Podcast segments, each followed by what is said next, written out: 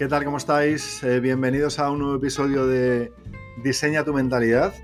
Lo primero, pediros disculpas porque me comprometí en haceros un podcast eh, primera y tercera semana del mes y he fallado la primera semana de, este mes de diciembre. Así que, como diría el otro, eh, os prometo que no volverá a pasar y, voy a intentar ser más consistente y, cumplir con mi palabra de, haceros llegar un podcast los primeros y tercer semana de, cada mes. En conversación, veréis que hoy el audio es bastante más eficaz. Hice caso a mi amigo Andreas y a mi mujer, que me dijeron que soy ya un poco con eco, así que me he comprado este micrófono que creo que, va a conseguir que, el audio se vea o se oiga en este caso de manera más cálida y creo que el, mensaje os va a llegar de una manera más, más eh, confortable, digamos. Así que eh, espero que, os guste este nuevo podcast. Pediros disculpas de nuevo por no haberos hecho el podcast la primera semana de este mes de diciembre. Y pasamos directamente al, tema sobre el cual quiero hablar hoy, que es de los dos tipos de mentalidades con los que podemos jugar y competir. Eh, como sabéis, aunque esto es un podcast dirigido principalmente a deportistas, pero también está orientado a todo aquel que no haga deporte. Yo siempre digo, y creo que lo decimos mucha gente, que el, deporte al final es un gran escenario de la vida. Eh, en la vida pasan muchísimas cosas que pasan en el deporte y creo que muchas de las herramientas y soluciones que utilizamos en el mundo del deporte son perfectamente aplicables a la vida, a nuestras situaciones cotidianas y a lo que vivimos en el, día a día. Con lo cual, eh, hagáis deporte o no, estaros atentos porque creo que, que os puede dar algún tipo de luz y ayudaros en, en, bueno, en situaciones que podáis vivir tanto dentro como fuera de pista. Respecto al tema de mentalidades, os quiero hablar, como os decía, de dos tipos de mentalidades. La primera es una que podríamos decir que es un poco más mainstream, que es un poco la relacionada, bueno, con esa mentalidad ganadora de la que habla todo el mundo. Creo que es una mentalidad que hemos alabado y que hemos, eh, pues, mm, iba a decir pontificado, no sé si pontificado, pero hemos, hablamos mucho de ella y hacemos ver que es una es una ventaja competitiva el tener una mentalidad ganadora. Y estoy de acuerdo con eso, pero estoy de acuerdo en parte, no estoy de acuerdo en su totalidad. Creo que, mm, utilizar una mentalidad ganadora en todas las situaciones no es eficaz y, considero que es importante que aprendamos a, diferenciar cuándo es útil utilizar una mentalidad ganadora y cuándo no es útil. Eh, porque además de una mentalidad ganadora tenemos que darnos cuenta de que tenemos otro tipo de mentalidad que también puede ser muy eficaz, que es la mentalidad competitiva. Entonces lo que voy a hacer es daros mi opinión respecto a, qué es cada una de estas dos mentalidades y a cuándo sería el momento idóneo para utilizar cada una de estas dos mentalidades. Vamos a empezar con la mentalidad ganadora. La mentalidad ganadora tiene que ver con el objetivo de resultado, tiene que ver con el deseo. Para mí, objetivo de resultado y deseo es lo mismo. Em, y creo que hay dos tipos de, objetivos. Los objetivos de resultado, que como os digo, es el, deseo y que tiene que ver con la mentalidad ganadora. Y luego los objetivos de rendimiento, que tienen que ver más con esa mentalidad competitiva. Entonces, eh, cuando hablamos de objetivos, es importante que sepamos diferenciar a qué tipos de objetivos nos, nos estamos eh, dirigiendo, porque no será lo mismo hablar de un objetivo de rendimiento que de un objetivo de resultado. Así pues, empecemos con los objetivos de resultado. Y como os digo, es el deseo y es lo que define la mentalidad ganadora. Ese objetivo de resultado es, por ejemplo, ese torneo que quiero ganar. Quiero ganar Roland Garros. Es eh, ese ranking que quiero alcanzar. Quiero ser top 100 del mundo. Quiero eh, ser el top 10 de mi categoría. O quiero ganar un torneo marca. O quiero ganar un mutua. O quiero ganar lo que sea. Aquella cosa que quiero ganar o aquella cosa que quiero conseguir. ¿Es útil tener eh, objetivos de resultado y deseos? Es muy útil. ¿Para qué es muy útil? Es muy útil pues para poder hacer las renuncias, para poder hacer los esfuerzos, para poder hacer los sacrificios que me pide ese deseo. Em, si yo no tuviera, y aparte es importante tenerlo muy claro, si yo no tuviera muy claro cuál es mi objetivo de resultado, eh, sería mucho más difícil hacer esos esfuerzos. Por ejemplo, si yo no tengo claro cuál es mi objetivo de resultado, ¿para qué me iba a levantar yo a las 7 de la mañana para hacer físico? ¿cómo es posible que cuando yo me levante por la mañana y me pregunte, ¿me levanto o no me levanto? ¿Me levanto o no me levanto? Si no tengo un objetivo de deseo claro, si no tengo un objetivo de resultado claro, va a ser muy difícil que yo me levante. Porque lo que voy a decir es, no me levanto, porque me apetece mucho más quedarme en la cama que levantarme. Y si me levanto es porque tengo algo mayor que quiero conseguir.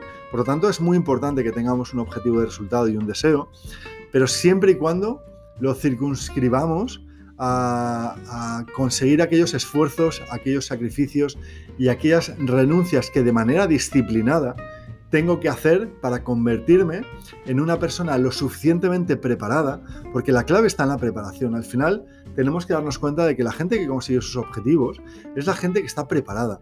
Y para poder prepararte tienes que trabajar, y trabajar muy duro y tienes que hacer renuncias y tienes que hacer sacrificios y tienes que hacer esfuerzos de manera disciplinada porque nadie regala nada y solamente la gente que está realmente preparada es la que al final consigue las cosas que se propone.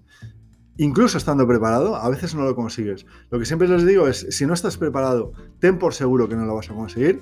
Si estás preparado, no lo tienes por seguro, pero tienes muchas más probabilidades. Con lo cual, tener un objetivo de resultado nos permite hacer todo eso fuera de pista, renuncias, sacrificios, esfuerzos, que me permiten ir a la pista mucho más preparado. Respecto al objetivo de resultado, es importante que lo definamos de manera correcta. Eh, un objetivo de resultado tiene que tener cuatro cualidades. Yo lo llamo cualidades meta. Es decir, el objetivo de resultado, nuestro deseo, tiene que ser medible, em, tiene que ser específico, tiene que ser temporal y tiene que ser alcanzable. Eh, medible significa que se pueda medir. Eh, no vale decir quiero mejorar mi saque. Tengo que decir exactamente eh, cómo lo quiero mejorar. Quiero mejorar en 10 kilómetros eh, la velocidad de mi primer servicio. Eso es medible, lo puedo ir midiendo y puedo ir viendo si me voy acercando o no a ese objetivo. También tiene que ser específico. No vale decir quiero aguantar más tiempo el peloteo. tengo que decir exactamente cuánto. Pues quiero ser capaz de aguantar 15 eh, bolas eh, de peloteo. Quiero aguantar de manera estable un rally de, 15 peloteos, de 15 bolas. 15 bolas cada una, de 30, de un rally de 30. Y quiero ser capaz de hacerlo durante 10 veces. Eso es, específico porque está diciendo exactamente aquello que quiero conseguir.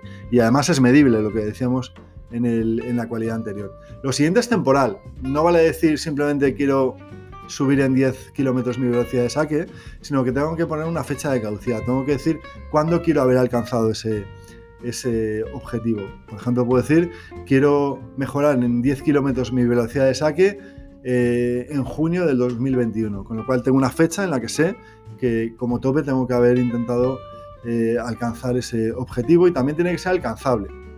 Uno de los uno de los problemas que yo veo con los jugadores a veces es que se ponen objetivos demasiado, demasiado poco alcanzables.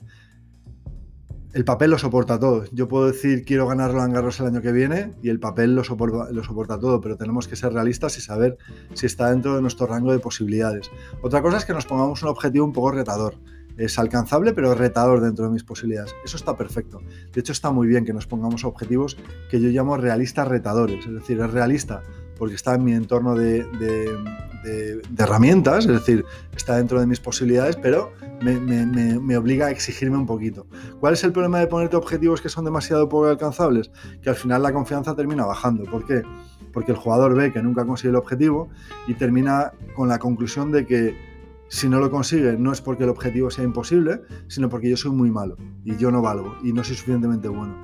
Y al final lo que conseguimos cuando exigimos demasiado al jugador en objetivos que son poco, poco realistas es que el jugador termina eh, bajando su, su confianza. Con lo cual, como os digo, una mentalidad ganadora es estupenda, pero siempre y cuando esté fuera de pista y nos sirva para poder definir qué es lo que quiero conseguir y a partir de ahí saber cuáles son los sacrificios, las renuncias y los esfuerzos que de manera disciplinada tengo que hacer. Evidentemente, no serán los mismos los esfuerzos, renuncias y sacrificios que tendré que hacer para un objetivo que para otro. Es decir, si yo quiero comprarme un Seat Ibiza, no será el esfuerzo a nivel de trabajo el mismo que si me quiero comprar un Lamborghini. Si me quiero comprar un Lamborghini, tengo que aceptar el hecho de que mis esfuerzos, renuncias y sacrificios disciplinados tienen que ser mucho mayores que los que me requiere un objetivo como comprarme un Ibiza. Entonces, primero defino bien qué objetivo quiero alcanzar y a partir de ese objetivo decido cuáles son los esfuerzos, sacrificios y renuncias que tengo que hacer para estar en condiciones de poder alcanzar. Luego tenemos la mentalidad de competitiva, que tiene que ver con todo, todo lo que tiene que ver con, con mi rendimiento en pista. Es decir, con mi capacidad para estar concentrado, con mi capacidad para estar positivo, con mi capacidad para estar activado, con mi capacidad para estar intenso, con mi capacidad para poner obstáculos al rival, con mi capacidad para poder solucionar obstáculos del rival. Es decir, dentro de pista me olvido de ganar y me centro solamente en competir, porque tenemos un problema. Cuando metemos el resultado a pista, que es algo que hacen los jugadores de manera muy habitual, meten ese objetivo de quiero ser, quiero ganar el marca y están pensando en que quiero ganar el marca durante el partido, lo que va a conseguir es que luego compitan de manera mucho más, menos eficaz. Por ejemplo, en situaciones en las que punto de break, punto de partido, en situaciones en las que tienen ventajas, ¿por qué muchas veces bajan el nivel y bajan la competitiva y bajan su rendimiento? Porque están pensando en el resultado. Entonces, tú tienes que tener en cuenta que el foco de atención es limitado, es decir, o estamos pensando en una cosa o estamos pensando en otra. Si estamos pensando en el resultado durante el partido, no estamos pensando en competir. Entonces tenemos que empezar a elegir qué queremos pensar. Y en el partido lo que nos interesa es pensar en cómo queremos competir. Y nos olvidamos del resultado, porque al final una de las cosas que le digo a mis jugadores es que aquí no gana el partido el que más quiere ganarlo. Aquí gana el partido el que mejor lo compite. Cuando dos tíos se enfrentan o dos tías se enfrentan, la que gana o el que gana es la que mejor compite o al menos es la que más probabilidades tiene de ganar.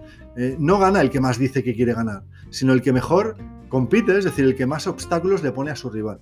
Nosotros lo que tenemos que hacer y entender es que cuando nosotros nos metemos a pista, el rival que tenemos enfrente también se ha preparado para ponerte obstáculos. Y tenemos que aceptar que el rival también me va a poner obstáculos. Y que no pasa nada, que lo que tengo que hacer no es quejarme porque el otro me pone obstáculos, sino aprender a solucionar los obstáculos que me pone el rival, porque forma parte del juego, es decir, ese tío está ahí o esa tía está ahí para ponerte la vida complicada, para hacerte la vida complicada y para hacerte el partido complicado.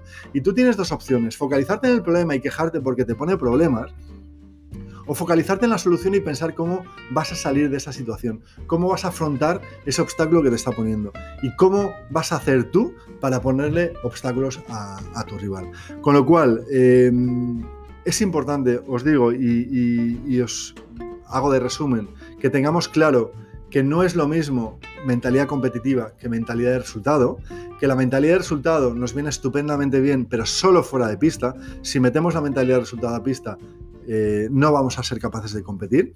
Nos viene muy bien fuera de pista para hacer las renuncias, los esfuerzos y los sacrificios necesarios para poder estar preparados para tener opciones de alcanzar nuestros objetivos, pero dentro de pista nos olvidamos del resultado, se queda fuera y solamente nos centramos en competir, que es hacer nuestro trabajo en cada punto del partido, que es tener la actitud adecuada en cada punto del partido, que es tener el foco adecuado en cada punto del partido, que es saber estar en el presente, que es saber estar en la tarea y saber hacer una cosa súper importante, que es saber aceptar las dificultades del partido. Cuando somos capaces de aprender a aceptar las dificultades del partido, somos capaces de competir de una manera mucho más eficaz y somos capaces de tener al final más opciones de ganar porque hemos competido de manera mucho más eficaz. ¿De acuerdo? Así que objetivo de resultado fuera de pista, dentro de pista, solamente eh, mentalidad competitiva y en el foco y la actitud que, queremos. Así que, bueno, espero que os haya ayudado este podcast, espero que os haya gustado también. Eh, si queréis, podéis seguirme en las redes sociales, en Twitter, Facebook eh, e Instagram, en arroba Vicente o en arroba adetitanes, que es mi cuenta de la, de la academia. Así que ya os digo, como diría el Pino Pristaneche, seguidme en Twitter, seguidme en Instagram, seguidme en Facebook pero por la calle no, ¿eh? Por la calle no. Espero que os haya gustado.